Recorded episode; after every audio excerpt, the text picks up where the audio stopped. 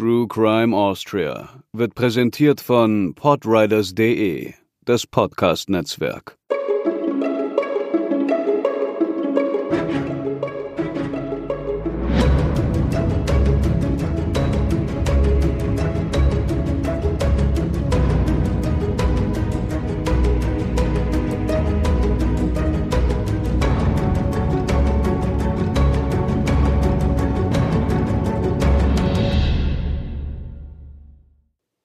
Hallo und herzlich willkommen zur 15. Episode von True Crime Austria.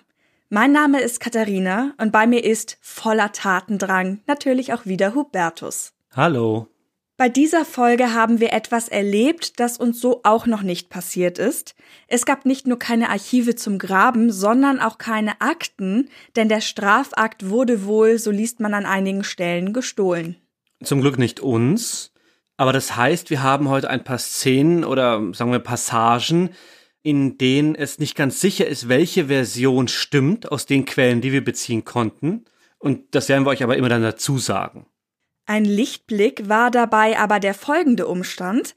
Karl Bogner, Autor, Komponist und Regisseur zahlreicher BR-Hörspiele, hat 1973 im Zuge der Sendereihe aus den Akten des Wiener Sicherheitsbüros das Hörspiel Mord im Opernhaus gemacht. Und das hat uns der Bayerische Rundfunk zu Recherchezwecken zur Verfügung gestellt. Vielen Dank also an dieser Stelle schon mal dafür. Darin wird, wie der Titel der Serie schon sagt, unter anderem anhand der Akten aus dem Wiener Sicherheitsbüro, das wir ja auch schon kennen, ein Fall als Hörspiel aufbereitet. Und wir konnten damit unseren Recherchen für diese Episode noch einmal einen Feinschliff verpassen und die Zitate aus den Protokollen übernehmen. Kommen wir nun zu unserem 15. Fall. Es geht heute in die 60er Jahre. In der Wiener Staatsoper soll an diesem Abend Wagners Walküre aufgeführt werden. Doch die Vorstellung wird ohne Applaus enden. Ein Mord im Opernhaus führt zur Ergreifung eines Mannes, der längst hinter Gittern hätte sein sollen und der trotz mehrerer Gerichtsverfahren und Verurteilungen diese und andere Taten begehen konnte. Wir widmen uns jetzt dem Opernmord. Am 12. März 1963 wollte die elfjährige Ballettschülerin Dagmar Furich die Probe in der Wiener Staatsoper besuchen. Laut ihrem Vater hatte sie das Elternhaus im 9. Wiener Bezirk um etwa 16.15 Uhr verlassen. Sie nahm die Buslinie 6 bis zur Kärntner Straße und hatte die Staatsoper vermutlich durch den dortigen Eingang gegen 1635 betreten. Die Probe fand im vierten Stock statt, doch sie tauchte dort nie auf. An diesem Abend sollte Wagners Walküre gespielt werden. Die Vorstellung hatte wohl bereits begonnen, als eine Friseurin der Oper sich kurz darauf, um 17 Uhr, in den Waschräumen frisch machen wollte. Sie fand das tote Mädchen in einem Duschabteil. Später sollte sich herausstellen, dass sie mit 34 bis 37 Messerstichen getötet worden war. Es war klar, dass nun die Polizei informiert werden musste, doch in der Aufregung brauchte die Information einige Zeit für ihren Weg bis zum Sicherheitsbüro. Gemeinsam mit einer Kollegin meldete sich diese Friseurin beim Oberlöschmeister der Hausfeuerwehr, der den diensthabenden Kommissar in der Oper fragen wollte. Ich habe das so gelesen, dass es wohl nicht ungewöhnlich ist, dass bei Opernaufführungen ein Polizist in Zivil im Publikum ist oder halt anwesend ist als Sicherheitskraft. Es kann aber auch sein, dass die Staatsoper einfach eine Sicherheitskraft dort vor Ort hatte und der gemeint ist mit der diensthabende Kommissar. Nur war der gerade auf Kontrollgang durchs Haus. Also wandte man sich an das Betriebsbüro, das telefonisch aber offenbar nicht zur Polizeidienststelle durchkam. Also ging schließlich jemand die vier Minuten rüber in die Goethegasse zur nächstgelegenen Polizeistation. Um 17.45 Uhr hatte das Sicherheitsbüro dort Meldung von dem Verbrechen in der Oper. Also über eine halbe Stunde nach Entdecken des Leichnams. Die Vorstellung endete an diesem Abend ohne Applaus. Es musste sich um jemanden handeln, der die Oper kannte, andere würden sich in den Gängen des Opernhauses verlaufen. Dieser jemand aber konnte nach der Tat ohne Umwege aus dem Gebäude fliehen, das zumindest vermutete man anhand der Blutspuren. Was erst verwunderte war, dass dafür der weiter entfernte Ausgang genutzt wurde. Doch da auf der anderen Seite der Portier stand und es insgesamt wahrscheinlicher war, dort auf andere Personen zu treffen, war diese Tür tatsächlich die sicherere Wahl. Da es bei der Oper darüber hinaus kein Ballett gab, war das Risiko geringer, beim Ein- und Ausgang der Tänzer und Tänzerinnen hinauszugehen. Die Suche nach dem Mörder begann. Die Ermittlungen liefen auf Hochtouren. Allerdings brachten die ersten Zeugenaussagen wenige Erkenntnisse. Ein anderes Mädchen sprach von einem fremden Mann, etwa 42 Jahre alt, dunkelblond, 1,72 Meter groß und mit Narben im Gesicht. Man führte knapp 14.000 Befragungen durch, unter anderem beim Personal der Staatsoper, das allein waren wohl schon um die 2000 Leute, aller zur Tatzeit in der Nähe befindlichen Personen und sogar der Lieferfirmen mit Zugang zum Opernhaus. Die Mitschülerinnen des Opfers wurden befragt, alle Mitglieder der Ballettschule und darüber hinaus auch die Eltern und Bekannten. Männer, die als sexuell abwegig registriert waren, im genaueren Sadisten, Schänder, Notzüchtige und Triebtäter, wurden untersucht. Man checkte Zugänge und Entlassungen der Psychiatrien und auch Geflüchtete, ebenso bei den Strafanstalten. Zudem gab es viele weitere Zeugen, Zeuginnen und Verdächtige, man fand vorerst allerdings keine passende Spur. Es handelte sich um die zu dieser Zeit größte Fahndungs- bzw. Befragungsaktion, die es je in Wien gegeben hat. Seitens der Polizei wurden 20.000 Schilling Belohnung ausgesetzt. Tageszeitungen erhöhten diese Summe wohl weiter auf 60.000 Schilling. Umgerechnet wären das etwa 8.900 Euro, beziehungsweise bei den 60.000 Schilling entsprechend 26.700 Euro. Die Öffentlichkeit wurde durch Rundfunk und Presse zur Mitarbeit aufgerufen. Allen Hinweisen musste nachgegangen werden. Übrigens rekonstruierte man auch den Weg, den Dagmar an diesem Abend genommen hatte. Es dauerte vom Eingang aus etwa drei Minuten bis zum Treppenabsatz der Etage, in der sie gefunden wurde. Mit ihrem Eintreffen um 16.35 Uhr würde das eine Begegnung um etwa 16.38 Uhr bedeuten. Die Tat ereignete sich dann kurz darauf, was zu den Ergebnissen der Obduktion passte. Um 17 Uhr wurde das Mädchen durch die Friseurin entdeckt. Am 15. März gab es dann eine Pressekonferenz im Wiener Sicherheitsbüro. Es gab viele Hinweise, aber noch keinen konkreten. Es hatte wohl vorher schon ein Vorkommnis gegeben, über das Dagmar sich bei ihren Eltern beschwert hatte. Ein junger Mann habe sie im Ballettsaal umarmt, hochgehoben, ihr die Hand getätschelt. Dabei handelte es sich um ein Ensemblemitglied. Der Mann gab die Situation sofort zu, es sei Spaß gewesen. Für die Tat hatte er ein Alibi. Auch Informationen aus der Gerichtsmedizin wurden weitergegeben. Eine immerhin gute Nachricht wäre, dass Dagmar keine großen Qualen hätte erleiden müssen. Würgemale deuteten darauf hin, dass sie vor den Stichen bewusstlos war. Die Form der Tatwaffe konnte in etwa rekonstruiert werden. Davon wurden auch Zeichnungen gezeigt. Vermutlich handelte es sich um einen Dolch oder um ein fixierbares Klappmesser, sicher aber um kein handelsübliches Springmesser. Den Täter bezeichnete man als Lustmörder und gab dafür auch direkt eine Definition ab. Er sei eher Einzelgänger und oft gäbe es keine Beziehung von Täter und Opfer. Damit ging man dann doch eher in die Richtung, dass es ein Fremder war und nicht, wie zuerst angenommen, vielleicht sogar jemand aus dem Opernhaus. Insgesamt gäbe es aber keine typische Verhaltensweise zur Identifikation. Man sieht Triebtätern die Tat nicht an. Aber sie belassen es auch selten bei einem Verbrechen. Da das Hörspiel Mord im Opernhaus sich an den Polizeiprotokollen orientiert, gehen wir davon aus, dass diese Aussagen zumindest sinngemäß den realen entsprechen. Gerade bei dem prekären Punkt der Täterbeschreibung wurde noch hinzugefügt, dass die möglicherweise zukünftigen Taten nicht thematisiert werden sollten, um Panikstimmung in der Bevölkerung zu vermeiden. Eine letzte Erläuterung beschäftigte sich mit der Frage, wie ein Fremder überhaupt zur Vorstellungszeit unbemerkt in die Oper hineinkommen konnte. Es stellte sich heraus, dass es an den Bühneneingängen kaum Kontrollen gab. Und das schien er gewusst zu haben. Die Familie litt sehr unter dem Verlust. Die fünf Jahre ältere Schwester Silvia saß mit einem Freund in einem Café, als die Polizei sie abholte, um sie zu informieren. Mutter und Großmutter mussten nach Nervenzusammenbrüchen in eine psychiatrische Klinik gebracht werden. Diese schwere Zeit wurde begleitet von Drohanrufen gegen Silvia, Sie wäre als nächste dran und so weiter. Sie bekam Polizeischutz, zuordnen konnte man diese Anrufe aber nie. Die Obduktion ergab, dass Dagmar erst ins Gesicht und auf den Kopf geschlagen wurde, gewürgt und dann mit, wie wir gesagt haben, 34 bis 37 Messerstichen ermordet worden war. Da unterscheiden sich die Angaben. Laut einer Quelle wurden bei der gerichtsmedizinischen Untersuchung allein 17 Stiche an der linken Brustseite festgestellt, wovon 13 das Herz und die Lunge durchbohrten und bis in die hintere Brustwand eindrangen. Sexueller Missbrauch konnte nicht nachgewiesen werden. Die Ballettelevin wurde am 22. März 1963 auf dem Grinzinger Friedhof in Wien beigesetzt. Zu der Beerdigung sollen mehrere tausend Menschen gekommen sein, einige Medien sprechen von 5000, andere sogar von über 10.000. Auch der Dirigent und damalige künstlerische Leiter der Wiener Staatsoper, Herbert von Karajan, war dabei und sprach sein Beileid aus. Von Ensembleseite gab es ebenfalls Anteilnahme, die damalige Kammersängerin Gundula Janowitsch sang das Ave Maria. Dagmar galt als vielversprechende Ballettschülerin, die von ihrer Lehrerin für private Ausbildung sogar empfohlen worden war. Die Ballettmeisterin beschrieb sie als wohlerzogenes Mädchen, eher scheu und daher Fremden gegenüber zurückhaltend.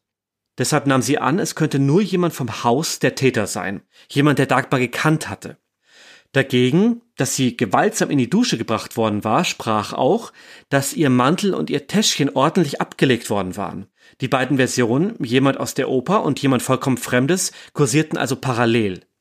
Dagmar war ein heiteres, gutmütiges und ehrgeiziges Mädchen.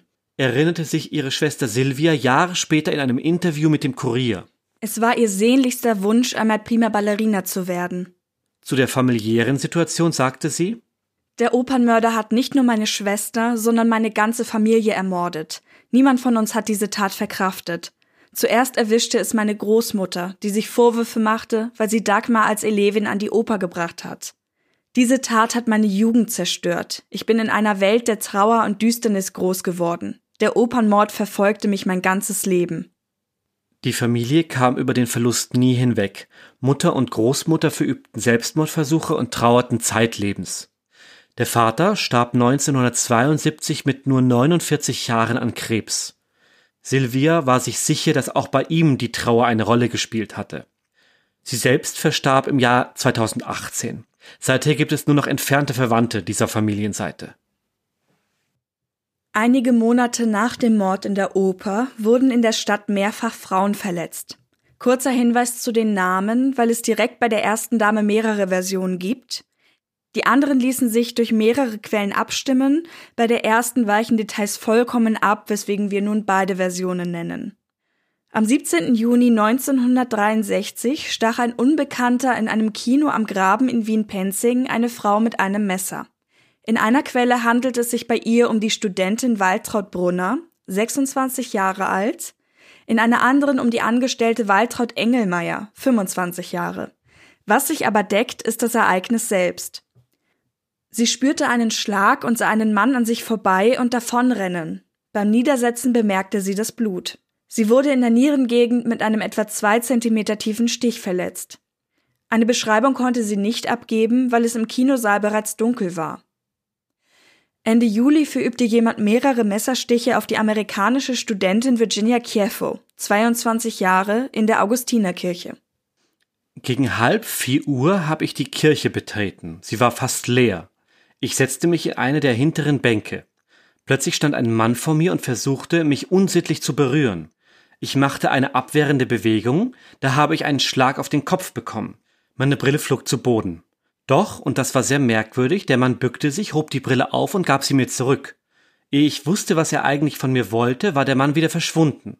Ich ging nun zum Hochaltar vor, weil man von da aus die Kirche am besten überschauen kann. Ich wollte wissen, ob er weg ist. In diesem Moment kommt der Mann hinter eine Säule hervor, in der Hand ein Messer und geht auf mich zu. Ich stand wie angewurzelt. Erst als ich die Stiche verspürte, habe ich aufgeschrien. Da ist der Mann fortgelaufen. Sie beschrieb den Täter als vielleicht 25 bis 30 Jahre alt, 1,75 Meter groß, blonde Haare, Bürstenhaarschnitt, in graublauem Anzug. Eigentlich hätte er wie ein netter junger Mann ausgesehen. Schon ein paar Tage später folgte ein Stich auf die Verkäuferin oder Trafikantin Maria Brunner, 41 Jahre alt, im Stadtpark in der Nähe des Johann Strauß Denkmals. Sie saß auf einer Bank und spürte etwas wie einen Schlag im Nacken, aber niemand war in der Nähe. Sie dachte, irgendwelche Lausbuben hätten Steine geworfen. Tatsächlich war es aber ein Messerstich. Auch hier gibt es zwei Versionen, diesmal des Ereignisses. Bei der einen kam eine Frau vorbei und sagte der Angegriffenen, dass sie blutete. Sie sahen in der Ferne dann noch den Täter, wie er unauffällig davonging. In der anderen wollte der Täter noch einmal zustechen. Dies aber sah die andere Frau und schrie laut. Auch in dieser Version verließ der Unbekannte gemächlichen Schrittes den Park, als sei nichts gewesen. Niemand traute sich, ihn aufzuhalten oder zeitnah die Polizei zu rufen, was, zugegeben, damals natürlich auch noch nicht so leicht möglich war, wie es heute ist. Im Nacken gab es eine 17 Zentimeter lange Schnittwunde. Eine der Quellen geht so weit zu sagen, dass das Messer so tief eindrang, dass es die Lunge traf und eine Notoperation durchgeführt werden musste. Alle drei Frauen überlebten zum Glück. Man wunderte sich, dass der Täter nach diesen Vorkommnissen nicht gefasst wurde. Alle Zeugenaussagen zusammen ergaben als Hauptmerkmal sein nettes Aussehen, so gegensätzlich das im ersten Moment klingt. Es handelte sich definitiv um einen jüngeren Mann. Die Vermutung war, dass man es nicht mit einem Räuber zu tun hatte, da nichts gestohlen wurde. Es sei eher ein Geisteskranker, ein Triebtäter oder pathologischer Frauenhasser. In mehreren Quellen heißt es, der Täter wollte sich zu dieser Zeit auch in Szene setzen und schrieb als der Mörder von der Oper eine Ansichtskarte an eine Zeitung. Doch er sollte nicht mehr lange sein Unwesen treiben. Als Pensionistin Emma Lasch, 64 Jahre, am 6. August 1963 ihre Wohnung in der Tuchlauben 3 verlassen wollte, heute ist das übrigens Louis Vuitton im ersten Bezirk, traf sie, als sie auf den Aufzug wartete, auf einen Mann, der ihr eine Gabel in den Hals stieß und Geld verlangte. An manchen Stellen heißt es, er wollte auch ihre Handtasche stehlen. Schreiend schlug sie den Fremden in die Flucht. Als sie ihn verfolgte, was ich ehrlich gesagt ziemlich mutig finde, sah sie ihn im Nachbarhaus verschwinden. Derweil erreichte ein Polizeiwachmann namens Johann Kowarek den Schauplatz und die Frau schilderte ihm den Vorfall. Er lief daraufhin zum Haus Nummer 5, in das der Täter geflüchtet sein sollte. Dort traf er beim Durchsuchen der Gänge einen Mann, der angeblich nur ein WC aufsuchen wollte. Der Polizist brachte ihn auf die Straße. Auf die Frage, ob das der Angreifer sei, war sich die alte Dame zuerst aber unsicher, da der Mann eigentlich einen Pullover getragen hatte. Beide wurden mit auf die Wache genommen, wo die Identität des Mannes festgestellt wurde. Es handelte sich um den 33-jährigen Verkäufer Josef Weinwurm. Als man im Stiegenhaus des Fluchthauses den Pullover fand, kam es zu einer weiteren Gegenüberstellung. Mit dem Kleidungsstück erkannte die Pensionistin ihren Angreifer. Man holte weitere Zeugen und Zeuginnen hinzu und stellte Weinwurm neben mehreren Polizeibeamten in Zivilkleidung auf. Die amerikanische Studentin erkannte in ihm eindeutig den Mann, der sie in der Augustinerkirche überfallen hatte. In anderer Gruppierung bestätigten auch die angegriffene Trafikantin und zwei weitere Zeugen aus dem Stadtpark, dass dies der Angreifer gewesen war. Die Frau aus dem Kino allerdings konnte nach wie vor keine sichere Aussage treffen. Weinbaum wurde zu allen Attacken befragt, vor allem in Anbetracht der Identifizierungen. Er leugnete. Wenn ich wirklich was gemacht haben soll, kann ich mich überhaupt nicht darauf erinnern. Ich leide nämlich zeitweilig unter Bewusstseinsstörungen. Dennoch kam er in Untersuchungshaft. Man war sich mittlerweile fast sicher, dass Weinwurm der Opernmörder war, auch wenn man, wie ihr sicher schon bemerkt habt, noch nicht mit ihm darüber gesprochen hatte. Ein Bild des Verdächtigen wurde in Tageszeitungen gezeigt, gepaart mit der Frage, wer diesen Mann gesehen hatte. Daraufhin gingen zwei besonders vielversprechende Hinweise ein. Die Frau eines Beamten aus dem Arbeitshaus Göllersdorf gab an, Weinwurm zu kennen, weil er eine Kerkerstrafe wegen Sexualverbrechen und Zuhälterei verbüßte. Er sei erst am 5. März, also eine Woche vor dem Mord in der Oper, aus der Haft entlassen worden. Ein Aufseher aus dem gleichen Arbeitshaus gab an, dass Weinwurm bei der Entlassung zwei Messer bei sich hatte. Eines habe große Ähnlichkeit mit der Tatwaffe des Opernmordes. Weinwurm war zu diesem Zeitpunkt bereits wegen Diebstahls, aber nicht als Triebtäter vorbestraft. Und warum das so dramatisch ist, erfahrt ihr sofort, denn wenn es um seine früheren Taten geht, hätte das eigentlich passieren müssen. Wir schildern euch einmal, was wir über ihn wissen. Um Details zu erfahren, studierte man bei den Ermittlungen alte Gerichtsakten Weinwurms bzw. sein Strafregister. Josef Weinwurm war der Polizei, wie wir gesagt haben, bereits als gewerbsmäßiger Einbrecher bekannt oder wie man es damals ausdrückte, als Einschleichdieb. Geboren wahrscheinlich im September 1930 in Haugsdorf, in Niederösterreich, geriet sein Leben schnell auf die schiefe Bahn. Bereits mit 17 wurden labile Persönlichkeitszüge an ihm sichtbar. Seine Eltern übersiedelten zu dieser Zeit nach Wien und Weinwurm wurde Lehrling in ihrem Geschäft. Er beging kleinere Diebstähle und ließ dabei zum Beispiel Lebensmittelmarken mitgehen, um damit Schleich- und Schwarzhandel zu betreiben. Es folgte aber bald auch eine erste schwere Tat.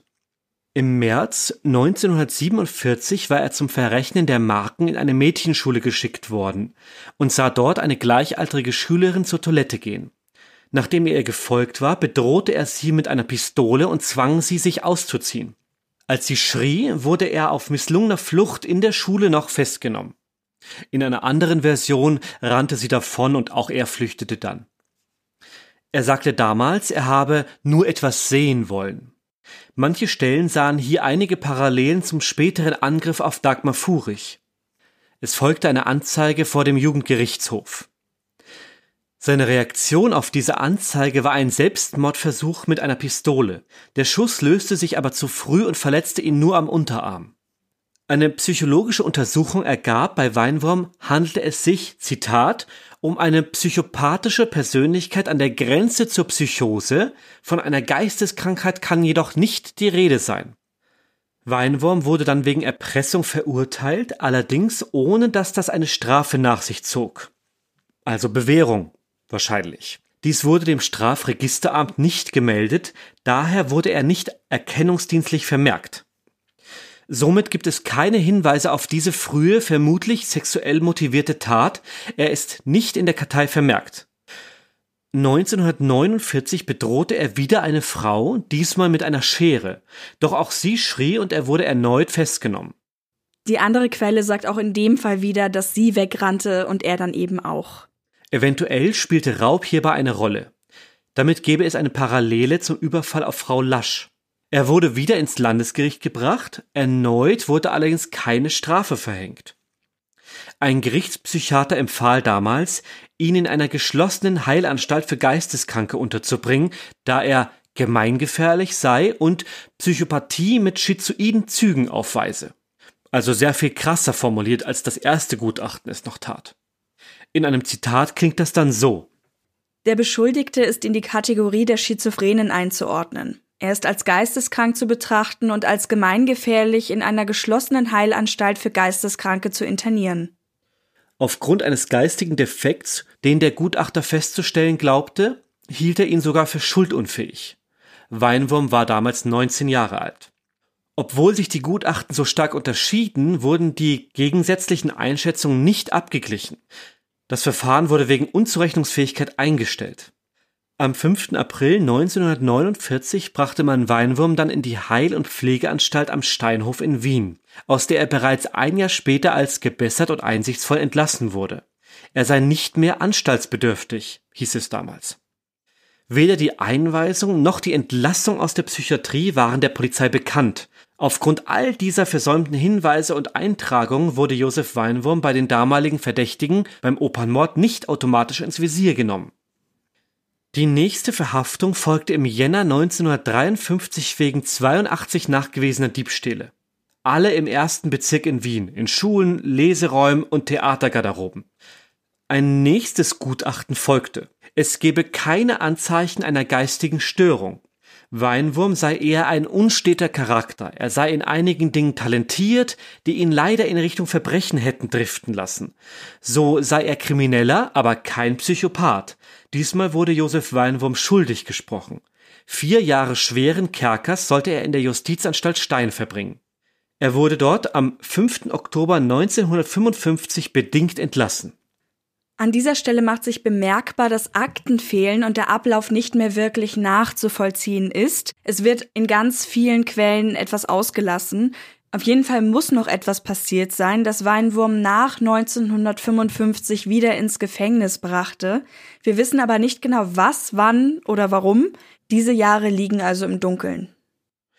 In einer Quelle heißt es, einer Entlassung am 11. März 1961 folgten fünf Wochen in Freiheit, bis er am 18. April wieder wegen gewerbsmäßigem Einschleichdiebstahl zu zehn Monaten schwerem Kerker verurteilt wurde. Die Frau des Aufsehers aus Göllersdorf, die sich mit einem Hinweis bei der Polizei meldete, nannte ja außerdem eine Kerkerstrafe wegen Sexualverbrechen und Zuhälterei. Was auch immer es war, die Entlassung erfolgte am 5. März 63. Das war nur eine Woche vor dem Opernmord. Und hier stellt sich natürlich die Frage, wie ist es möglich, dass ein so schon chronisch auffällige Person nicht äh, oder immer wieder durch das Raster der Behörden rutscht, beziehungsweise dass das nicht irgendwann festgehalten wird. Und dass sich vor allem auch niemand wirklich damit beschäftigt hat, dass es ja sehr, sehr große Widersprüche gibt. Wenn wir zum Beispiel das erste Gutachten nehmen, dann wird gesagt, der sei eigentlich nicht wirklich gefährlich, wo sich natürlich die Frage stellt, warum wird er dann später eingesperrt, wenn ihm eigentlich jemand diagnostiziert, dass er gar nicht gefährlich ist.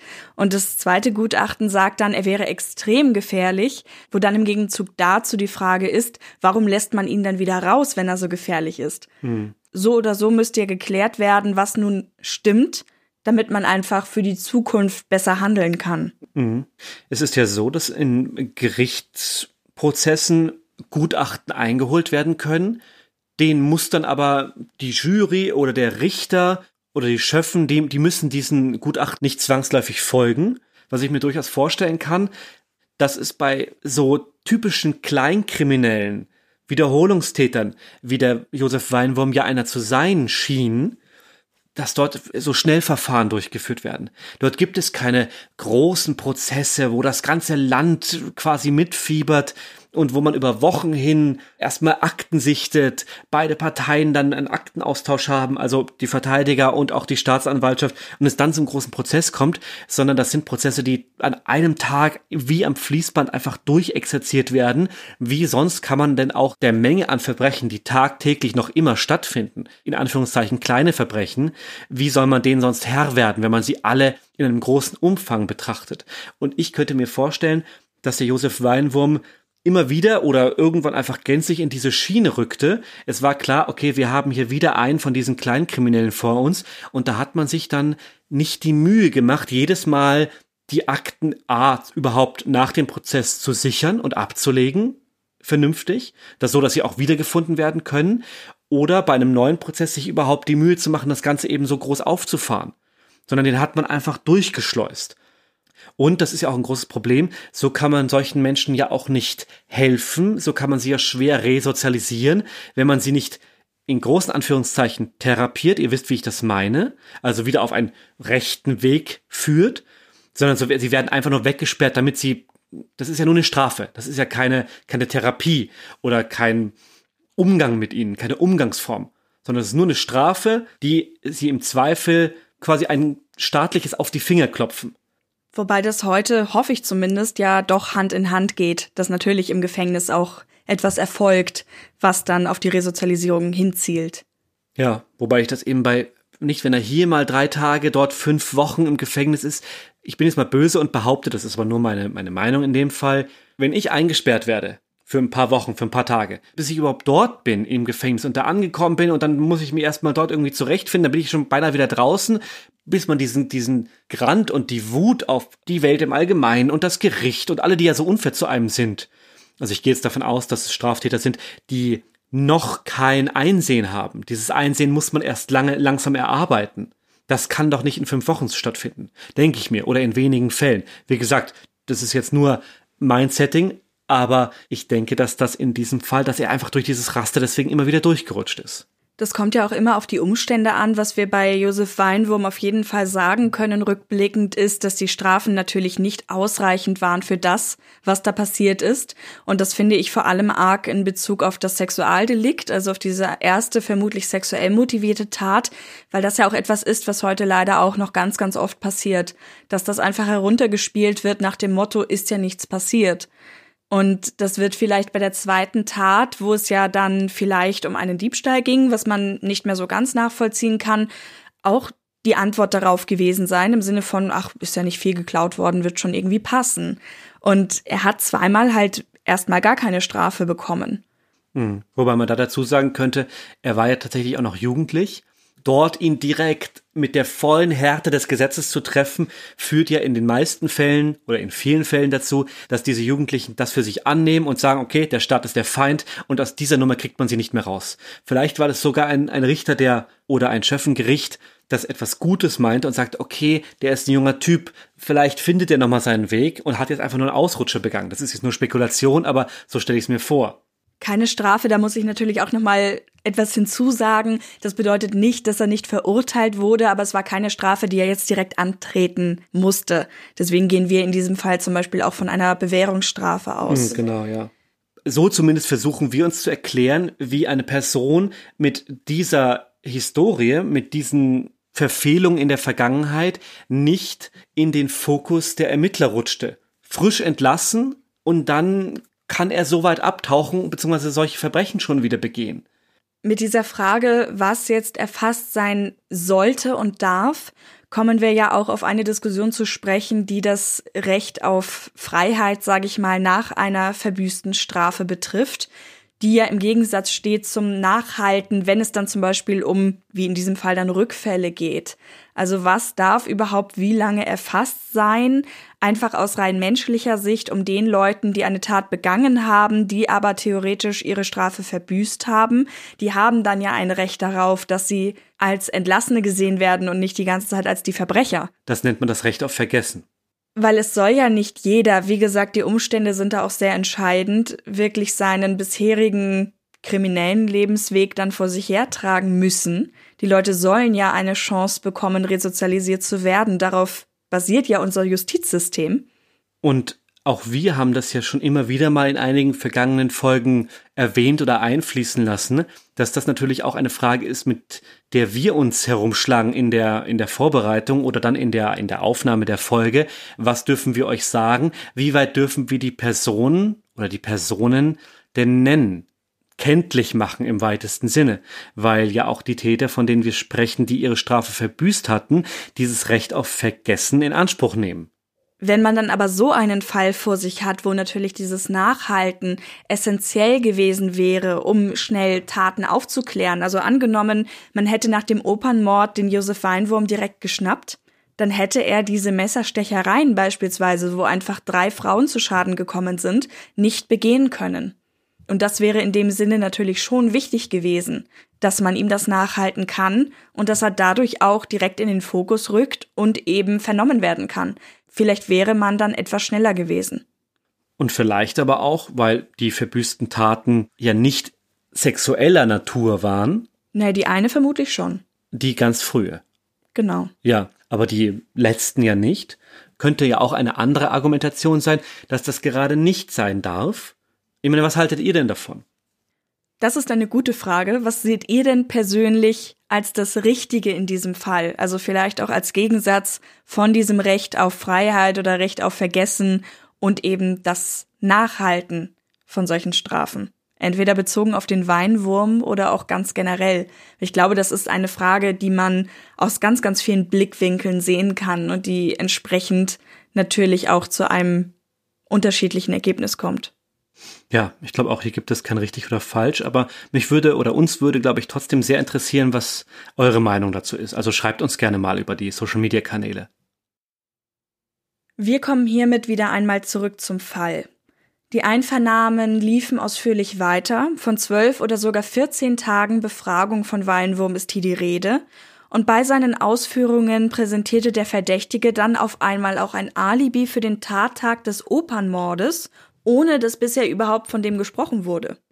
In seiner Vernehmung sagte er, er wäre mit dem Zug nach Salzburg gefahren, einige Quellen sagen ins Kino, und er wollte dann weiter nach Deutschland. Wenn das stimmte, würde es bedeuten, er könnte nicht der Täter sein, weil er zur Tatzeit im Zug gesessen hätte. Allerdings fügte er hinzu, er hätte in Salzburg keinen Grenzübertrittsschein für die Weiterreise bekommen. Daher hätte er den Zug nach Deutschland erst am nächsten Tag nehmen können. Das war sonderbar, weil die Passstelle in Salzburg normalerweise bis 23 Uhr geöffnet hatte. So ermittelte man, dass er erst um 20 Uhr den Zug Wiener Walzer genommen hatte, der kurz vor Mitternacht am benannten Bahnhof ankam. Um diese Zeit gab es dort nämlich keine offenen Passstellen mehr, das Zeitfenster des Mordes war also doch möglich. Nachforschungen bestätigten dann auch, dass er kurz vor 24 Uhr in Salzburg ein Hotelzimmer genommen hatte. Das Alibi war dahin. Erst am nächsten Tag fuhr er nach München weiter, wo er, wie später bekannt wurde, mehrere Diebstähle verübte. Betroffen waren dabei übrigens wohl auch die österreichische Schauspielerin Luise Martini und ihre Kollegen und Kolleginnen. Nach mehreren Verhören verlangte Weinwurm am 27. August nach einem Kriminalbeamten namens Franz Blasko, den er bereits kannte und den er ins Vertrauen zog. Er gestand den Mord und auch die Messerstechertaten. Das sag ich nur Ihnen, Herr Kommissar. Machen wir es kurz. Ich bin der Opernmörder. Nach seiner Entlassung am 5. März war er schon am 8. März in der Oper gewesen, wohl um sich auf Diebstähle vorzubereiten. Da hat das begonnen, was ich heute als menschliche Tragödie bezeichnen möchte, nämlich meine eigene. Am Portier war er ohne weiteres vorbeigekommen. Nach zwei Stunden im Haus entdeckte er die Damenduschräume und beobachtete eine Frau. Dieses Mal ging er jedoch wieder. Aber da ist auf einmal wieder ganz plötzlich der Hass da gewesen. Dieser wahnsinnige Frauenhass, was mich in gewissen Situationen immer wieder packt. Auf Nachfrage erklärte er, dass er sich schon im Kinderhort von den Betreuerinnen ungerecht behandelt fühlte. Da habe er ihn zum ersten Mal gespürt. Offen gesagt, Herr Kommissär, eigentlich habe ich zu Frauen nie so sein können, wie es normal sein möchte. Ich habe ja nie so richtig verlieren können. So ist der Hass auf die Weiber halt immer größer geworden. Das nächste Mal betrat Weinwurm die Oper am 12. März. Das Gebäude kannte er ja bereits. Er hatte einfach irgendeine Frau niederstechen wollen, um sich abzureagieren. Also wartete er mit präsenter Waffe zwischen dem zweiten und dritten Stock. Doch als mehrere Stunden niemand kam, ging er hoch bis zum vierten. Der erste Versuch, an ein Mädchen zu kommen, dieses war etwa 16 Jahre alt, schlug fehl, weil ein Bühnenarbeiter ihn aufscheuchte. Als er danach wieder runterging, wartete er weiter. Er hörte mehrere Kinderstimmen und sah dann ein Mädchen als Nachzüglerin. Er sprach es am Gang an und sagte, die Probe fände woanders statt. Er würde ihr zeigen, wo. Ob sie denn schon untersucht worden wäre. Sonst würde er, ein Arzt, das übernehmen. Die beiden gingen in ein Duschabteil. Doch als Dagmar sich für die Untersuchung entkleiden sollte, wurde sie misstrauisch. Als sie fliehen wollte und zu schreien begann, schlug Weinwurm sie, wirkte sie bewusstlos und stach dann 34 bis 37 Mal auf sie ein. Warum Hass auf ein kleines Kind? Er hatte darauf keine Antwort. Zur Sprache kam noch einmal die Inhaftierung 1953, bei der er ja auch psychiatrisiert worden war. Nochmal zur Wiederholung. Im Gutachten hieß es da, für eine Geisteskrankheit liegt nicht der geringste Anhaltspunkt vor. Es handelt sich bei Weinwurm einfach um einen Kriminellen. Ich selber habe ja nie behauptet, dass ich geisteskrank bin. Da gibt's halt immer wieder Zeiten, wo ich die Kontrolle über mich verliere. Sonst bin ich wie jeder andere Mensch. Weitere Details zu seinem Motiv gibt es nicht im Hörspiel, aber in anderen Quellen, die sich zwar selten bestätigen, aber immerhin ergänzen. Daher führen wir diese Aspekte nun mit diesem Hinweis aus. Weinwurm war wohl aggressiv nach einem Streit mit seiner Mutter. Er hatte vor dem Besuch in der Oper Alkohol getrunken und damit den Hass gegenüber Frauen angekurbelt, den er schon seit der Pubertät empfand. Das würde ja zu seiner Darstellung mit der Erzieherin passen, auch wenn er da wohl eher so um die zehn Jahre alt gewesen war. Besonders spannend war für ihn wohl auch, dass zeitgleich rund 2000 Besucher auf den Beginn von Wagners Walküre warteten. Beweismittel sollen noch ein Trenchcoat und Handschuhe gewesen sein, die er bei der Tat getragen hatte. Beides versteckte er bei oder in der Hofburg, die knapp zehn Gehminuten von der Staatsoper entfernt ist. Der blutige Mantel wurde später von einem Arbeiter gefunden. Er brachte ihn zur Polizei, als er in der Zeitung vom Mord las. Die Handschuhe wurden noch im Versteck entdeckt. Mitleid hatte Josef Weinwurm keins, er tat sich nur selbst leid. Sein Geständnis schloss er wohl mit den Worten Wenn man mich aus der Haft entlässt, werde ich es wieder tun. Schuld sind dann die, die mich herauslassen. Der Prozess gegen Josef Weinwurm fand vom 6. bis zum 10. April 64 vor einem Wiener Geschworenengericht statt. Zwei Psychiater stellten Weinwurm während einer vierstündigen Ansprache im Prozess übereinstimmend als krankhaften Frauenhasser dar, der allerdings die ganze Zeit zurechnungsfähig war. Es konnte kein Beweis dafür gefunden werden, dass der Angeklagte an einer Geisteskrankheit leidet. Aufgrund eingehender Untersuchungen handelt es sich bei ihm um eine abwegige Persönlichkeit, einen Psychopathen, der voll verantwortlich ist. Sein angeblicher Frauenhass mag wohl vorhanden sein, kann aber sein Wollen nicht so stark beeinflusst haben, dass er nicht mehr wusste, was er tat. Zusammenfassend? Gestört ist nicht sein Gehirn, sondern sein Charakter. Es gibt nicht viele Beschreibungen aus dem Gericht. In einem Text wird erwähnt, dass Weinwurm nur einen Armverteidiger, also vermutlich einen Pflichtverteidiger an seiner Seite hatte. Das wurde als schlechte Rechtsberatung heruntergebrochen. Seine zu diesem Zeitpunkt 67-jährige Mutter brachte private Konversationen vor, die das Bild des Frauenhassers und Lustmörders weiter untermauerten. Ob gewollt oder ungewollt, sie sagte damit also gegen ihn aus. Wie ihr es aus vielen unserer Fälle schon gewohnt kennt, wurde auch ein Lokalaugenschein vorgenommen. Weinwurm bewies dabei seine Kenntnis des Tatortes und zeigte sein Täterwissen in Form von ausführlichen Beschreibungen der Tat. In einem Hinweis auf Kleidungsstücke, die er zum Tatzeitpunkt getragen haben soll, war vermerkt, dass er wohl auch nach dem Opernmord noch einmal versucht haben soll, sich mit dem dort aufgeführten Schal selbst umzubringen, wie auch schon nach der ersten Ergreifung 1947. Wann genau das war, können wir aber nur vermuten. Es liegt nahe, dass das innerhalb des Zeitraums der Verhöre geschah, weil er dann ja in polizeilicher Obhut war und man das Geschehen zeitlich nachvollziehen konnte. Irgendwer muss ihn dann ja zum Beispiel auch gefunden haben. Am 10. April 64 wurde er nach fünf Prozesstagen vom Geschworenengericht des Landesgerichts Wien wegen Mordes und dreifachen Mordversuchs einstimmig zu lebenslänglichem schwerem Kerker verurteilt. Verschärft durch einen Fasttag und ein hartes Lager pro Monat, weiters an den Jahrestagen seiner Tat Dunkelhaft bei Wasser und Brot, also an jedem 12. März, 17. Juni, 30. Juli und 2. August. Er landete in der Anstalt Stein an der Donau, die euch schon aus der Folge 4 um Ernst Karl ein Begriff ist. Josef Weinwurm hat bis zu seinem Tod knapp 51 Jahre seines Lebens in Haft verbracht und gilt damit als längst dienender Häftling Österreichs. Nach den ersten zwei Jahren in Haft im Sommer 1966 wollte Weinwurm sich umbringen, indem er sich mit einem Messer in den Bauch schnitt.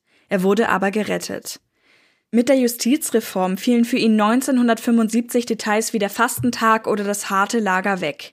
Er arbeitete wohl in der Buchbinderei und kümmerte sich um Vögel im Gefängnis. Zumindest ist in zwei Quellen von Sittichen und Tauben die Rede und von ihm als Birdman von Stein. Dazu muss man sagen, dass er kaum menschliche Kontakte hatte. Ihr habt sicher schon mal gehört, dass Menschen, die Kindern etwas antun, auch im Gefängnis nicht sehr geachtet sind, und so soll es auch Weinwurm ergangen sein. Spätestens als seine Mutter starb, hatte er gar keine Kontakte mehr nach außen und galt auch im Gefängnis als nicht sehr gesellig. 1979 prüfte man routinemäßig eine bedingte Haftentlassung nach 15 Jahren, die aber abgelehnt wurde.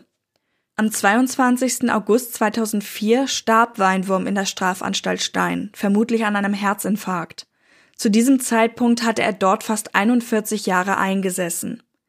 Das klingt sehr viel, weil lebenslänglich gemeinhin ja meistens gar nicht wirklich lebenslänglich ist. Laut Paragraph 18 des Strafgesetzbuches beträgt die zeitliche Freiheitsstrafe mindestens einen Tag und höchstens 20 Jahre. Es gibt anschließende Sicherungsverwahrung für die Haftinsassen und Haftinsassinnen aber eigentlich dann aus dem Gefängnis in eine Anstalt verlegt werden. Das war hier nicht der Fall. Dieser zweifelhafte Titel des längst dienenden Häftlings wird ihm also vermutlich erhalten bleiben. Er wurde am Kremser Friedhof in einem Armengrab beigesetzt. Dieses gibt es heute nicht mehr, da Armengräber nach zehn Jahren aufgelöst werden.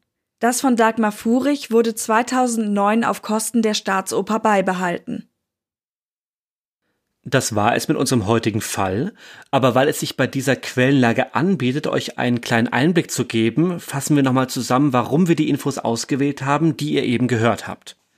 Grundsätzlich gibt es meistens gute Möglichkeiten, Fakten nochmal gegenzuchecken. Das war hier oft nicht so. Die verloren gegangenen Akten hätten da ihren Teil beitragen können. Insgesamt ist der Opernmord aber auch ein Fall, zu dem man schlicht und ergreifend sehr wenig an Literatur oder sonstigen Quellen findet. Da das Hörspiel auf Protokollen beruht, haben wir das als Hauptquelle für die Chronologie und die Zitate genutzt. Ein Beispiel, wo das wichtig wurde, war zum Beispiel der Fakt, wann sich der Polizist aus Göllersdorf oder der Aufseher bezüglich des Messers meldete. In den schriftlichen Quellen las es sich, als hätte er sich schon sehr früh gemeldet und als wäre das einfach nicht gehört worden. Das hätte dann ja die Frage aufgeworfen, aus welchem Grund dem nicht nachgegangen wurde. So wie wir es jetzt aufgenommen haben, war es im Hörspiel und es kann natürlich gut sein, dass ihm die Sache mit dem Messer eingefallen ist, als er das Gesicht des ehemaligen Insassen sah. Worauf wir heute auch verzichtet haben, sind Zusatzdetails, die wir sonst nutzen, um die Fälle greifbarer zu machen, aber die im Fall keine weitere Bedeutung haben. Zum Beispiel, dass Weinwurm in München bei einem Kellner gewohnt haben soll, den er von einem Gefängnisaufenthalt kannte. Viele solcher Details wurden einfach nur einmal in einer Quelle genannt und wenn das entsprechend nicht zu prüfen ist, lassen wir es lieber raus. Die Stellen, die wir als wichtig erachtet haben, die aber unsicher sind oder wo es einfach zwei Versionen gibt, haben wir versucht direkt beim Erzählen euch auch so wiederzugeben und hervorzuheben. Jedes Mal, wenn wir also gesagt haben, es war wohl so und so oder vor der Schilderung einen Hinweis gegeben haben, sind das eher die zweifelhaften Infos, die aber im Falle von den Beweismitteln, zum Beispiel die Schuld belegen, die aber auch nicht in allen Quellen auftauchen. Das heißt nun nicht, dass wir uns nur und ausschließlich auf das Hörspiel konzentriert haben, aber nachdem das, wie Katharina gesagt hat, auf Protokollen beruht, ist es eine sehr gute Grundlage für die Chronologie, und alles, was wir an sonstigen Details oder Infos drin haben, das ist Stückwerk aus allen möglichen Quellen. Also es ist nicht so, dass wir euch einen Fall vorgestellt haben, wo wir kaum etwas haben, nur eben weniger als sonst für uns üblich. Beziehungsweise einfach weniger fundiertes. Man hätte da jetzt noch sehr viel reingeben können. Es gibt auch Blogbeiträge, die sich sehr, sehr intensiv damit beschäftigen. Aber das sind, wie gesagt, einfach Sachen, die wir so nicht gegenprüfen konnten. Und deswegen haben wir es in dem Fall dabei belassen.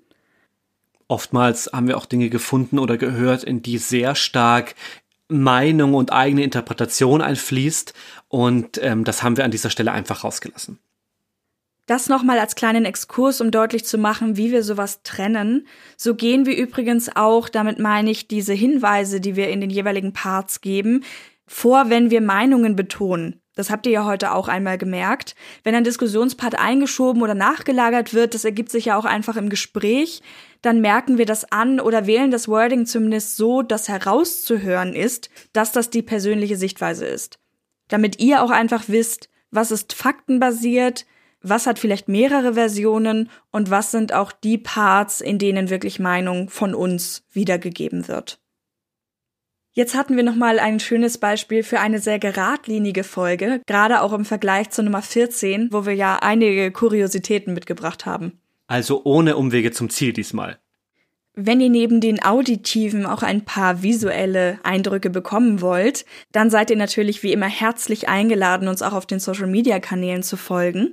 Das sind Instagram und Facebook als True Crime Austria und Twitter als True Crime AT. Und wer vielleicht noch einen Schritt weitergehen möchte und sich denkt, Mensch, das Projekt könnte ich doch unterstützen, dann sind Patreon, Steady und PayPal die richtigen Adressen. Alles findet ihr natürlich auch nochmal in unseren Show Notes. Das heißt, ihr könnt da ganz bequem draufklicken, um dann wirklich an der richtigen Adresse zu landen, sei es nun Social Media oder eine Unterstützerplattform. Also hoffentlich hören oder sehen wir viele von euch auch über diese anderen Kanäle. Schreibt uns gerne auch auf die Frage, die wir gestellt haben. Und ansonsten bleibt mir nur zu sagen, hoffentlich seid ihr auch bei der nächsten Folge mit dabei. Macht's gut. Bis zum nächsten Mal. Tschüss. Tschüss.